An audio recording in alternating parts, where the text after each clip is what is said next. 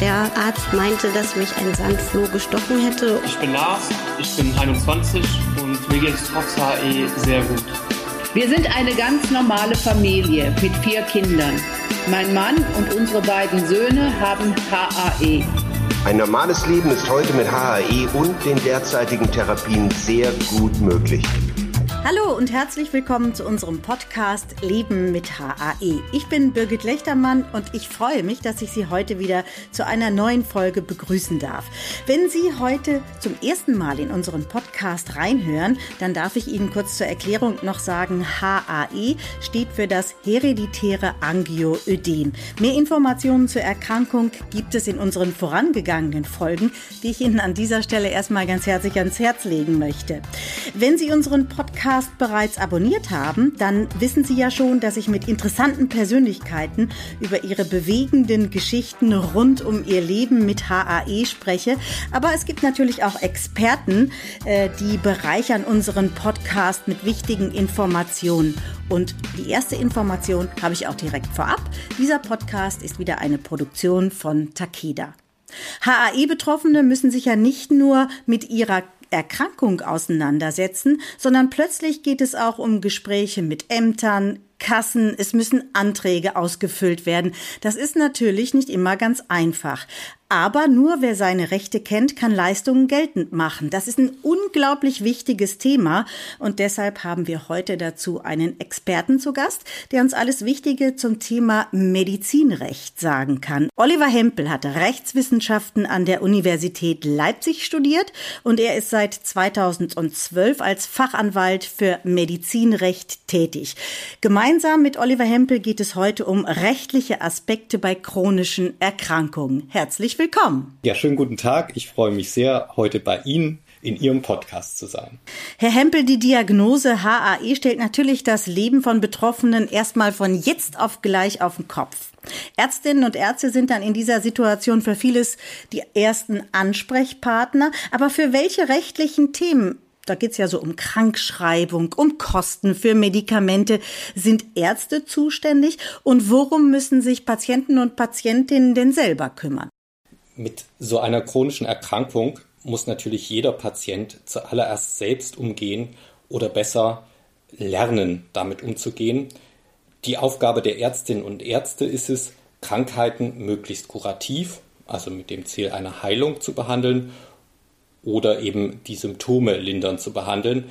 Für Patienten mit der Diagnose HAE kommt oft nur Letzteres in Betracht. Die meisten Ärzte sind aber durchaus sensibilisiert und sind es inzwischen auch gewöhnt, dass es über die eigentliche Behandlung von Patienten hinaus auch noch weitere Aufgaben zu bewältigen gibt, also Verwaltungsaufgaben.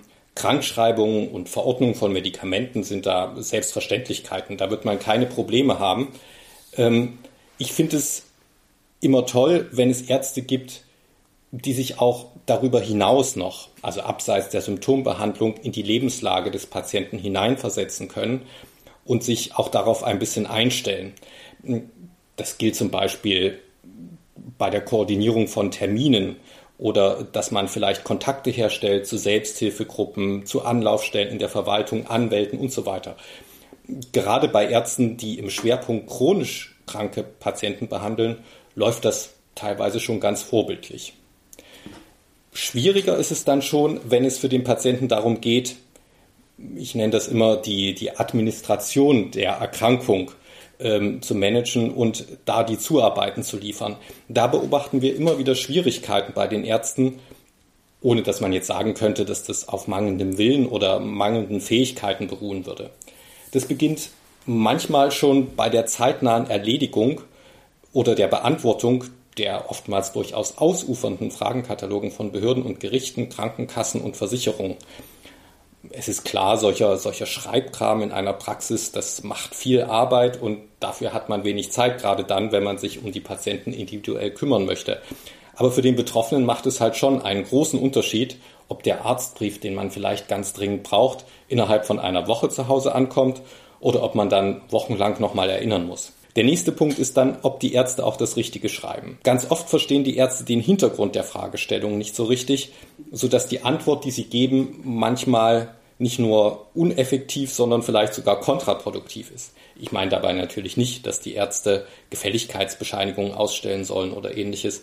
Nein, die Tatsachen in medizinischer Hinsicht sind ja ganz oft da. Nur wenn die Ärzte nicht verstehen, worum es geht, helfen sie auch meist nicht mit ihren stichpunktartig gehaltenen, ja, falsch fokussierten Antworten. Um mal ein Beispiel zu bringen. Fragt zum Beispiel eine Behörde in einem Verfahren zur Feststellung des Grades der Behinderung nach, ob bestimmte Beschwerden besser geworden sind. Dann nützt es nichts, wenn der Arzt einfach nur das betreffende Symptom herausgreift und vielleicht den positiven Verlauf in diesem Bereich angibt, gleichzeitig aber verschweigt, dass dafür eine Dauermedikation benötigt wird, die wiederum Nebenwirkungen macht. Für die Behörde steht dann ganz schnell fest, keine dauerhaften Beeinträchtigungen mehr, der Grad der, Be äh, der Behinderung wird gekürzt. Insofern wäre die richtige Antwort, die der Arzt geben müsste, dass die Krankheitssymptome mit dem Medikament zum Beispiel nur sistieren und dass bestimmte Nebenwirkungen auftreten. Dann ist klar für die Behörde, an der Behinderung hat sich nichts geändert. Wenn hingegen dies als Gegenbeispiel eine private Krankenkasse nachfragt, weshalb ein Medikament dauerhaft verordnet wird, dann will sie wissen, ob das was bringt. Dann nützt es dem Patienten wenig, wenn der Arzt antwortet, die Krankheit wäre unverändert da, weil die Krankenkasse dann daraus schlussfolgert, dass das Medikament gar nicht mehr bezahlt werden muss, weil es nichts bringt. Also da muss dann der Arzt sagen, dass es ein besonders belastendes Symptom gibt und dass das mit diesem Medikament gelindert werden kann. Um auf Ihre Ausgangsfrage zurückzukommen, man braucht einen Arzt, dem man sich vertrauensvoll öffnen kann und der sich die Zeit nimmt, auch für die Schreibarbeit, weil viele Bescheinigungen nun einmal von einem Arzt stammen müssen und nur der Arzt diese liefern kann. Aber die eigene Krankheit kann man am Ende nur selbst administrieren. Man muss letztlich immer selbst wissen, worum es gerade geht und was man benötigt, damit man im Zweifelsfall seinem Arzt auch erklären kann, was zu tun ist und ihn vielleicht auch ein bisschen anleiten kann. Zwei Dinge, das war eine ganz lange erste Antwort und spannende, interessante Inhalte. Zwei Dinge, Herr Hempel, möchte ich nochmal aufgreifen. Einmal Ihren Hinweis auf die Selbsthilfegruppe mit Lucia Schauf, die im Vorstand der HAI-Vereinigung e.V. ist, auch eine HAE-Betroffene ist, ähm, gibt es einen Podcast. Also wenn Sie mehr über eine Selbsthilfegruppe erfahren möchten, dort kommt Lucia Schauf zu Wort. Und das Zweite, was ich so erstaunlich finde, dass Sie gerade gesagt haben, eine private Krankenkasse, wenn die nachfragt, weshalb ein Medikament dauerhaft verordnet wird, dann will sie wissen, ob das was bringt. Das finde ich spannend. Das ist ja nur so ein kleiner Dreh. Also es nützt nichts, wenn der Arzt antwortet, ja, die Krankheit gibt's ja immer noch. Das ist ja bei HAE der Fall. Ähm, weil dann sagt die Krankenkasse, nee, nee, das bringt irgendwie nichts. Also tatsächlich eine andere Antwort ist vonnöten. Ja, so, so ist es. Also man muss dann direkt ähm, unterscheiden, dass natürlich bestimmte Medikamente nicht kurativ wirken, sondern lediglich symptomlindernd. Und das muss der Arzt dann halt deutlich machen. Und ähm, an sich ist es aber ähm, gerade bei privaten Krankenversicherungen Medika mit Medikamenten äh, wesentlich einfacher. Ja, also äh, kommt natürlich immer ein bisschen drauf an, welchen, welchen Tarif man versichert hat. Aber meist werden nicht nur Medikamente bezahlt, die absolut notwendig sind, sondern auch solche, die sinnvoll sind. Also deswegen, wenn man da keinen Arzt hat, der äh, kontraproduktive Bescheinigungen ausstellt, dann sollte es da keine Probleme geben, wenn es sich um rezeptpflichtige Präparate handelt. Da sind wir ja schon bei den Therapiekosten. Bleiben wir da mal ein bisschen grundsätzlich. Welche finanzielle Unterstützung steht denn Betroffenen einer chronischen Erkrankung bezüglich ihrer Therapiekosten zu? Und äh, können Sie uns sagen, wovon diese Unterstützung abhängt? Ja, also ich hatte ja gerade schon gesagt, in der privaten Krankenversicherung kommt es regelmäßig darauf an, ähm, welchen Tarif man versichert hat. Aber soweit ich weiß, gibt es da kaum Einschränkungen. Im Bereich der gesetzlichen Krankenversicherung ist es ein bisschen anders. Davon können chronisch Kranke sicherlich ein Lied singen. Man muss zu fast allem Zuzahlungen leisten. Und ähm, das kann durchaus problematisch werden, wenn man als chronisch Kranker oftmals auch, ich sag mal, reduzierte Einkommensmöglichkeiten hat, also wenig Geld hat, dann können solche Zuzahlungen natürlich äh, ein ganz schöner Schlag ins Kontor sein. Ähm, aber man muss sagen, da hat sich in den letzten Jahren auch viel getan. Also inzwischen ist es so, dass man ab zwei Prozent des jährlichen Familienbruttoeinkommens man sich von den Zuzahlungen befreien lassen kann.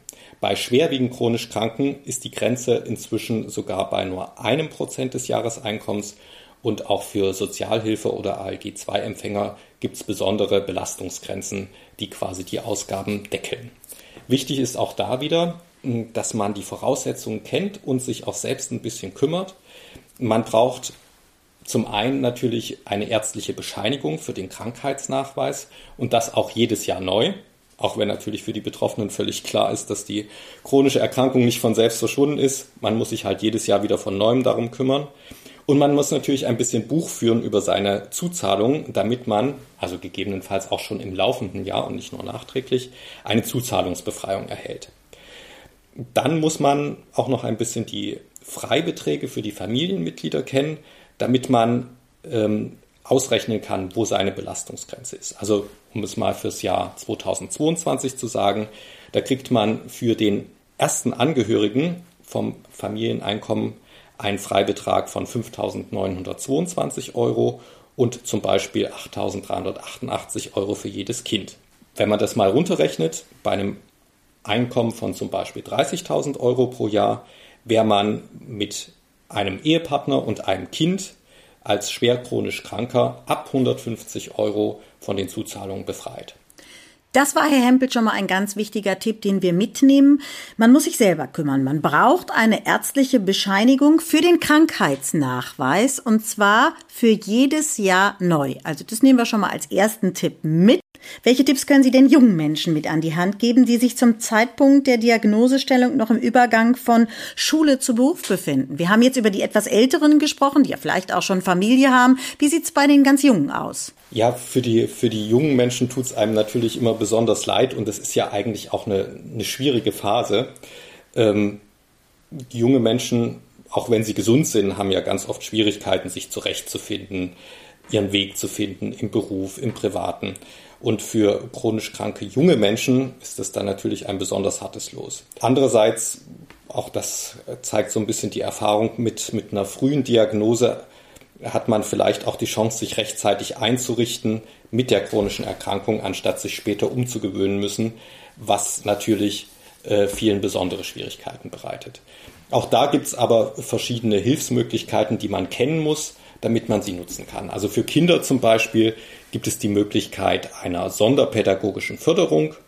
Das geht bis zum Hausunterricht unter bestimmten Voraussetzungen, kann aber auch mit kleineren Vorteilen verbunden sein, zum Beispiel, dass die Anforderungen bei Leistungskontrollen angepasst werden, also zum Beispiel in zeitlicher Hinsicht, manchmal auch hinsichtlich der Aufgabenmenge oder der Schwierigkeit. Wenn wir dann einen Schritt weitergehen, bei der Ausbildung gibt es auch spezielle Möglichkeiten. Da macht es auf jeden Fall Sinn, sich mal beim Integrationsamt zu informieren. Und auch sonst gibt es viele Anlaufpunkte im Internet, wo man sich ganz gut und ganz äh, umfangreich informieren kann. Man sollte vielleicht, das ist ja so ein wichtiger Schritt, eine wichtige Weichenstellung im Leben, ähm, schon in der Ausbildung so kümmern, dass man eine Ausbildungsstätte findet, die zu einem passt. Idealerweise könnte man einen Ausbildungsbetrieb suchen, in dem es vielleicht einen Betriebsarzt gibt oder vielleicht ist da sogar schon eine gewisse betriebliche Kultur im Umgang mit chronisch Kranken etabliert. Wichtig ist, das kann man vielleicht auch ins Feld führen, dass man dem Ausbildungsbetrieb vermittelt, dass das jetzt nicht nur eine Verpflichtung ist, einen chronisch Kranken auszubilden, sondern dass es auch durchaus Einstellungsanreize in Form von finanziellen Förderungen und Ähnlichem gibt. Wichtig ist aus meiner Erfahrung, dass man die eigenen Handicaps möglichst vorab anspricht, um von Anfang an so ein Vertrauensverhältnis herzustellen. Betriebe, die ausbilden, die rechnen, glaube ich, ohnehin nicht damit, dass man jetzt viel zur Wertschöpfung als Azubi beiträgt. Es ist eher so eine langfristige Investition in die Ausbildung. Insofern besteht die eigentliche Aufgabe vor allem darin, dass man bei seinem Ausbilder keine allzu hohen Erwartungen weckt, die man dann nur enttäuschen kann.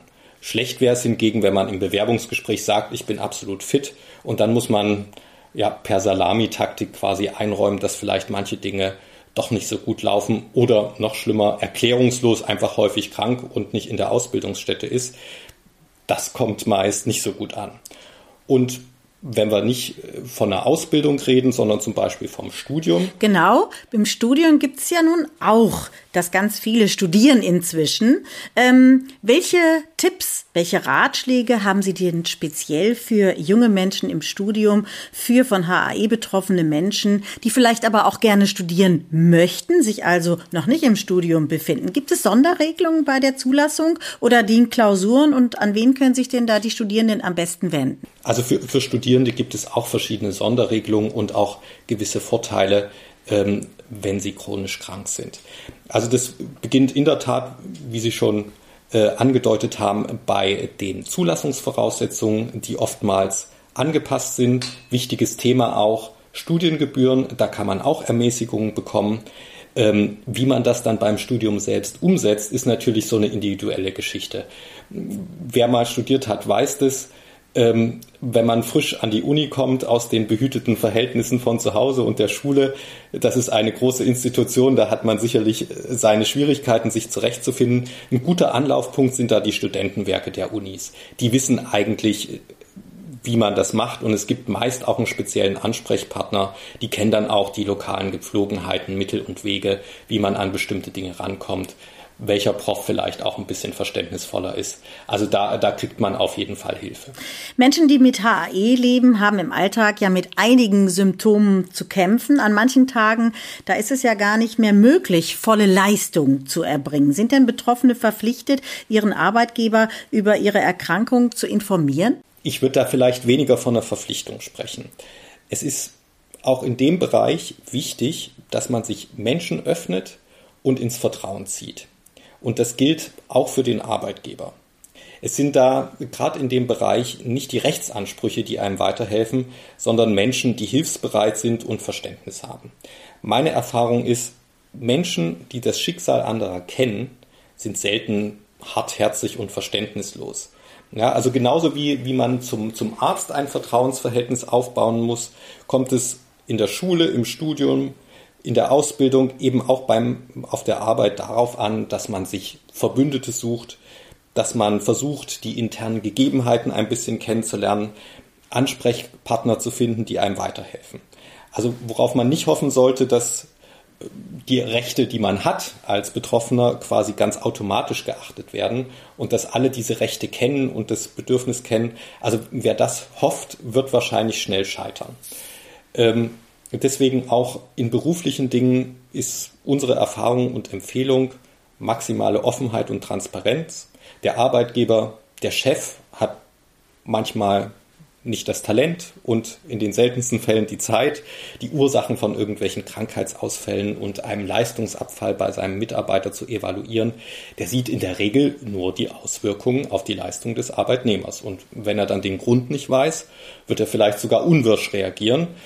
Und das macht es dann wiederum für den Betroffenen nicht einfacher, sich dann noch zu öffnen, weil man sich halt automatisch in einem Rechtfertigungsmodus befindet. Es spricht also viel dafür, dass man so eine chronische Erkrankung selbst anspricht. Zu sagen, dass es keineswegs an mangelndem Engagement oder fehlender Unternehmensidentifikation liegt, wenn die Leistungen gerade nicht so stimmen. Man kann stattdessen vielleicht lieber offensiv fragen, ob es vielleicht die Möglichkeit gibt, Vorkehrungen für einen plötzlichen Krankheitsausfall zu treffen oder ob man vielleicht Tätigkeiten ausübt, wo man jetzt nicht just in time immer arbeiten muss oder dass man vielleicht einen Vertreter bekommt, auf den man sich verlassen kann oder dass man Aufgaben erfüllt, wo man großzügigere Bearbeitungszeiträume hat.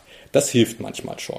Man muss sich dann übrigens auch gar keine so großen Gedanken darüber machen, dass der Chef oder der Arbeitgeber einen dann als schwach ansieht, denn auch Arbeitgeber sind Menschen mit manchmal auch viel Lebenserfahrung und wenn man deutlich macht, mit welchen Problemen man zu kämpfen hat, wirkt das Arbeitsergebnis vielleicht sogar ganz ordentlich am Ende. Zeigt man dem Arbeitgeber, was man vielleicht neben dem Arbeitsalltag bei der Bewältigung der Krankheit alles noch so zu bewältigen hat und vielleicht zu bewältigen imstande ist, was man alles leistet und koordiniert, wird man vielleicht sogar ein bisschen Respekt und Achtung erfahren und Manche Arbeitgeber wissen es durchaus zu schätzen, wenn sie Mitarbeiter haben, die wirklich bewusst gelernt haben, sich effektiv und krisenfest zu organisieren. Also das vielleicht ganz allgemein. Natürlich gibt es auch ganz viele konkrete Punkte, wo man Hilfe bekommen kann. Also das wichtigste Instrument in dem Bereich sind behinderungsgerechte Arbeitsplätze. Manchmal reicht ja auch schon ein spezieller Schreibtisch oder wenn es nichts kosten darf, einfach nur die Erlaubnis, dass man seinen Stuhl von zu Hause mitbringen darf. Ja, das sind einfach so Sachen, die, die kosten den Arbeitgeber nichts und da findet man leicht Verständnis. Auch bei Pausenregelungen, ob man zum Beispiel eine große Mittagspause macht oder viele kleine, das kostet den Arbeitgeber auch nichts. Oftmals mit einem klärenden Gespräch kommt man da schon wirklich weiter. Wenn das alles nichts hilft, gibt es natürlich die Teilzeitarbeit, dann kann man Arbeitszeit reduzieren. Da gibt es richtige Rechtsansprüche, die sollte man, wenn es soweit ist, als Betroffener auch kennen. Auch da gilt natürlich frühzeitig ansprechen. Die Arbeitgeber müssen ihren Betrieb auch umorganisieren und sich darauf einstellen. Ja, und wer sonst gut informiert ist, kann natürlich auch mit seinem Arbeitgeber sprechen. Oftmals gibt es auch staatliche Förderbeiträge, Lohnkostenzuschüsse und ähnliches. Das äh, will ich mal mit einem Augenzwinkern sagen, befördert die Hilfsbereitschaft des Arbeitgebers manchmal auch noch zusätzlich. Um wieder auf Ihre Ausgangsfrage zurückzukommen, man ist nicht verpflichtet, über jede Krankheit zu informieren, aber man sollte den Arbeitgeber informieren. Spätestens, wenn eine Schwerbehinderung anerkannt wird oder eine Gleichstellung anerkannt wird, empfiehlt es sich schon dringend, das offenzulegen. Das schon deshalb, weil man dann verschiedene arbeitsrechtliche Privilegierungen hat, zum Beispiel beim Kündigungsschutz. Also ich finde das klasse, Herr Hempel. Also, dass Sie hier nicht irgendwelche Paragraphen runterrattern und sagen, das ist Ihr Recht, sondern dass Sie recht einfühlsam schildern, wie man sich verhält, wie man gute Gespräche mit dem Arbeitgeber führt. Also das ist ja fast schon wie ein Coaching. Und ich darf noch mal zusammenfassen einen Satz, den Sie gesagt haben, den ich wirklich gut finde. Sie haben gesagt, meine Erfahrung ist, Menschen, die das Schicksal anderer kennen, sind selten hartherzig und verständnislos. Das finde ich ist doch mal ein wichtiger Grundsatz. Sie haben auch über Teilzeit und so weiter gesprochen. Und da kommen wir gleich zur nächsten Frage. Welche Möglichkeiten haben denn Betroffene, wenn sie durch ihre chronische Erkrankung ihren bisherigen Beruf gar nicht mehr ausführen können? Also gibt es Möglichkeiten, zum Beispiel eine bezahlte Umschulung zu machen? Ja, die, die gibt es. Und das muss man wirklich sagen, auch wenn man manchmal auf manche sozialrechtliche Regelungen schimpft. Also die Möglichkeiten der beruflichen Rehabilitation und für Umschulung sind in Deutschland erfreulicherweise recht gut ausgeprägt. Ja, im, im Einzelfall ist das zwar natürlich für den Betroffenen meistens mit einer Statusverschlechterung verbunden. Ne? Der Umschulungsberuf ist vielleicht weniger anspruchsvoll, vielleicht auch mit geringeren Verdienstmöglichkeiten verbunden. Aber auch da kommt es immer darauf an, was man daraus macht. Manchmal, auch das haben wir schon erlebt, gibt es sogar die Möglichkeit, seinen bisherigen Job outzusourcen, wie man so schön sagt, und den dann selbstständig auszuüben und sich seine eigene Betriebsorganisation zusammenzubasteln. Es gibt auch sogar Gründungszuschüsse für den Aufbau einer selbstständigen Tätigkeit. Auch das gehört zum Förderungsportfolio bei Umschulung. Umschulungen werden jedenfalls von unterschiedlichen Trägern bezahlt. Zuständig sind hier die Bundesagentur für Arbeit oder die deutsche Rentenversicherung. Bei der Rentenversicherung muss man eigentlich nur einen Antrag auf sogenannte Teilhabe am Arbeitsleben stellen. Dann kriegt man da auch eine Beratung, welche Möglichkeiten es gibt. Und wenn man mindestens 15 Jahre lang gesetzlich rentenversichert war oder eine Erwerbsminderungsrente bezieht, dann kommt man dafür durchaus in Betracht, auch für eine Umschulung, die dann auch bezahlt wird. Auch ein interessanter Punkt. Die Auswirkungen von HAE auf das Berufsleben fallen natürlich ganz unterschiedlich intensiv aus. Aber ab wann macht denn so eine Erwerbsminderungsrente Sinn und welche Voraussetzungen müssen dafür erfüllt sein? Na, so eine Erwerbsminderungsrente kommt eigentlich viel eher in Betracht, als man denken könnte. Ganz oft haben wir Kontakt zu Mandanten erst, wenn sie eigentlich schon seit Jahren einen Anspruch drauf hätten. Also was man sich grob merken kann, ist, wenn man weniger als sechs Stunden täglich arbeiten kann, kommt so eine Erwerbsminderungsrente in Frage. Voraussetzung ist nur, dass man die Wartezeiten in der gesetzlichen Rentenversicherung erfüllt hat. Grob gesprochen, das sind meist fünf Jahre, muss man in der gesetzlichen Rentenversicherung gewesen sein. Und dann ist das möglich. Und sinkt die Leistungsfähigkeit dann leider auf weniger als drei Stunden ab, kommt sogar eine Rente wegen voller Erwerbsminderung in Betracht. Zu dem Thema vielleicht man sollte sich aber keine allzu großen Illusionen machen. Die Renten sind meist wirklich nicht sehr hoch, gerade wenn man noch nicht allzu lange einbezahlt hat. Es gibt da zwar gerade bei der Unfähigkeitsrente, Hinzuverdienstmöglichkeiten, aber eine Umschulung oder auf anderem Wege sich die Fähigkeit zu erhalten, selbst Geld zu verdienen, ist zumindest aus wirtschaftlicher Sicht immer die wünschenswertere Alternative. Ansonsten, wenn man Glück hat, hat man irgendwann mal eine private Berufsunfähigkeitsversicherung abgeschlossen. Da kann man relativ ordentliche Renten teilweise schon ab 50-prozentiger Berufsunfähigkeit Jetzt denken wir mal nicht an den Beruf ein paar Sekunden, was auch mal schön ist. Holen mal tief Luft und denken mal an Urlaub. Ach, mal Kopf frei bekommen, Seele baumen lassen. Welche Vorkehrungen sollten denn HAE-Erkrankte bzw. chronisch erkrankte Menschen treffen, damit sie ihren Urlaub so unbeschwert wie möglich genießen können. Also worauf sollte man denn besonders bei Auslandskrankenversicherungen achten und was ist bei Notfällen im Ausland zu tun? Denn da sollte man ja auch möglichst rechtlich abgesichert sein. Ja, das ist ein wichtiger Punkt, der aber inzwischen auch ein bisschen einfacher ist, denn zumindest bei Reisen innerhalb der EU ist man inzwischen schon über die deutsche gesetzliche Krankenversicherung ganz gut abgesichert. Trotzdem macht natürlich so eine private Reisekrankenversicherung durchaus Sinn, die kosten meist 10 bis 20 Euro im Jahr und sichern jedenfalls die Erstbehandlung im Ausland ab und auch den Rücktransport nach Deutschland. Schwierigkeiten bestehen da immer dann, wenn man schon mit Krankheitssymptomen losreist aus Deutschland.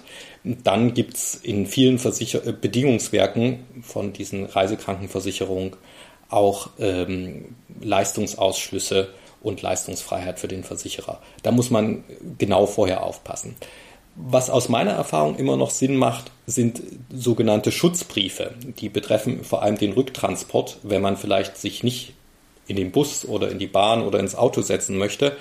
Diese Schutzbriefe gibt es manchmal dazu zu Mitgliedschaften in Automobilclubs oder bei bestimmten äh, Wohlfahrtsorganisationen oder manchmal ist es sogar bei einer Versicherung als Draufgabe mit dabei. Also da einfach mal drauf achten. Meine Erfahrung ist, Meist haben die Betroffenen durchaus einen rechtlich verbrieften Schutz auf Behandlung und Rücktransport aus dem Ausland. Sie wissen es bloß nicht. Also man kann da einfach mal seinen Versicherungsvertreter des Vertrauens fragen. Meistens hat man schon sowas. Zwei Dinge kann ich ja aus eigener Erfahrung noch hinzufügen. Sie haben gesagt, dass man bei Reisen innerhalb der EU schon ganz gut über die gesetzliche Krankenversicherung abgesichert ist. Dafür gibt es ja den sogenannten EU-Schein, den man dort auch vorab anfordern kann. Allerdings ist es so, dass viele Ärztinnen und Ärzte und auch Krankenhäuser auch in der EU sagen, ja, schön, danke für diesen Schein. Hier ist erstmal die Rechnung, die müssen Sie aber bitte erstmal privat im Voraus auslegen. Das kriegt man dann nachher natürlich erstattet, vielleicht auch nicht alles. Den Rest liegt dann äh, die zusätzliche Krankenversicherung, die man noch abgeschlossen hat für die Reise drauf. Und das zweite ist, Achtung, Vorsicht bei Rücktransport. Da gibt's nämlich zwei verschiedene Auslegungen. Wenn Sie im Urlaub dann ganz adäquat versorgt werden, so wie hier auch, dann ist erstmal ein Rücktransport ausgeschlossen. Dann sagt man, nee, nee, die können das ja auch vor Ort. Und wenn Sie zum Beispiel sagen, jetzt muss ich hier fünf Wochen im Krankenhaus liegen, ich möchte lieber nach Hause, da muss man dann schon wirklich ins Kleingedruckte gucken, damit man einen Rücktransport bekommt. Aber das gibt es, kann ich aus Erfahrung sagen. Wer kommt denn für die Kosten einer Notfallbehandlung im Ausland auf, Herr Hempel? Sie haben völlig recht, der Teufel steckt oft im Detail. Aber, ja. aber wie, Sie, wie, Sie, wie Sie schon gesagt haben, also die, die erste Anlaufstelle sollte die deutsche gesetzliche Krankenversicherung sein. Ähm, auf manchen Krankenversicherungskarten gibt es da auch eine Telefonnummer, die man vielleicht anrufen kann, wenn man dazu noch in der Lage ist. Danach kann man natürlich, das ist aber eher so eine, so eine nachträgliche Inanspruchnahme, äh, die private Auslandskrankenversicherung angehen. Und hinsichtlich des Rücktransports sollte man mal gucken, ob man einen Schutzbrief hat und was da drin steht. Gerade als chronisch Kranker kann man sich da ja vorher Gedanken machen, ähm, bevor man in den Urlaub fährt. Das Gute bei den Schutzbriefen ist übrigens auch, dass die entsprechenden Organisationen manchmal auch die Logistik bereithalten. Das heißt, da gibt es eine Telefonnummer, da kann man anrufen, da kann man nach den Voraussetzungen fragen und praktisch, ich hatte den Fall persönlich noch nicht, aber ich stelle es mir so vor, ich stelle es mir eigentlich am schwierigsten vor, den Rücktransport überhaupt zu organisieren. Und da helfen gerade solche gemeinnützigen Wohlfahrtsorganisationen, die da so einen ähm, Transportdienst unterhalten, durchaus weiter. Manchmal, und das sieht man sogar, wenn man mal mit dem Flugzeug unterwegs ist, da wurde vorne, wurden dann ein, zwei Sitzreihen abgesperrt, da ist dann jemand, der wird dann zurückgeflogen, auch das gibt es ja. Nochmal zum Schluss zu einem ganz anderen Thema, Herr Hempel. Pflegegrade. Auch das ist ja ein wichtiges Thema für chronisch Erkrankte und für HAE-Erkrankte. Wann hat ein chronisch erkrankter Mensch denn überhaupt das Recht auf einen sogenannten Schwerbehindertenausweis? Welche Voraussetzungen muss man denn da erfüllen? Ja, also die Verfahren zur Feststellung eines Grads der Behinderung sind natürlich ein weites Feld. Das kann man jetzt nicht in, in Ihrem Podcast ähm, mit wenigen Sätzen zusammenfassen. Vielleicht machen wir dazu noch mal eine eigene Folge. Ähm, vielleicht nur so viel. Also einen sogenannten Grad der Behinderung gibt es bis 100. Wenn ein solcher festgestellt wird, dann kann man in verschiedene Vergünstigungen kommen.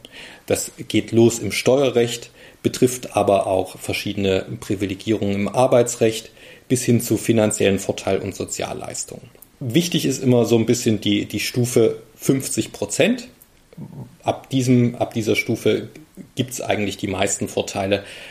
Entsprechend restriktiv sind aber ganz oft auch die Versorgungsämter, genau äh, diese, diesen Grad der Behinderung dann festzustellen. Was man in solchen Fällen noch wissen muss, es gibt auch die sogenannte Gleichstellung.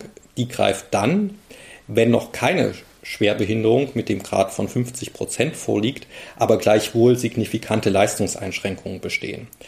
Viele Vorteile beim Kündigungsschutz bestehen zum Beispiel auch im Falle einer Gleichstellung. Gerade für chronisch Kranke mit einer progressiven Erkrankung könnte das zum Beispiel ein erster Schritt sein, um sich ja quasi in die administrative Bewältigung ihrer Erkrankung einzuarbeiten und ähm, sich da selbst schon mal abzusichern. Sie haben vorhin gesagt, wenn es um den sogenannten Schwerbehindertenausweis, um den Pflegegrad auch geht, das können wir gar nicht alles in einen Podcast packen das war eigentlich sowas wie, ich komme gerne wieder und so verstehe ich das auch. Da fallen mir noch 500 andere Fragen ein. Ich würde mich freuen, wenn wir die dann irgendwann in diesem Podcast auch noch klären könnten. Für heute erstmal ganz herzlichen Dank, dass Sie bei uns zu Gast waren, Herr Hempel, und ich bedanke mich bei Ihnen auch fürs Zuhören. Ich bedanke mich auch, dass ich bei Ihnen sein durfte und wünsche alles Gute.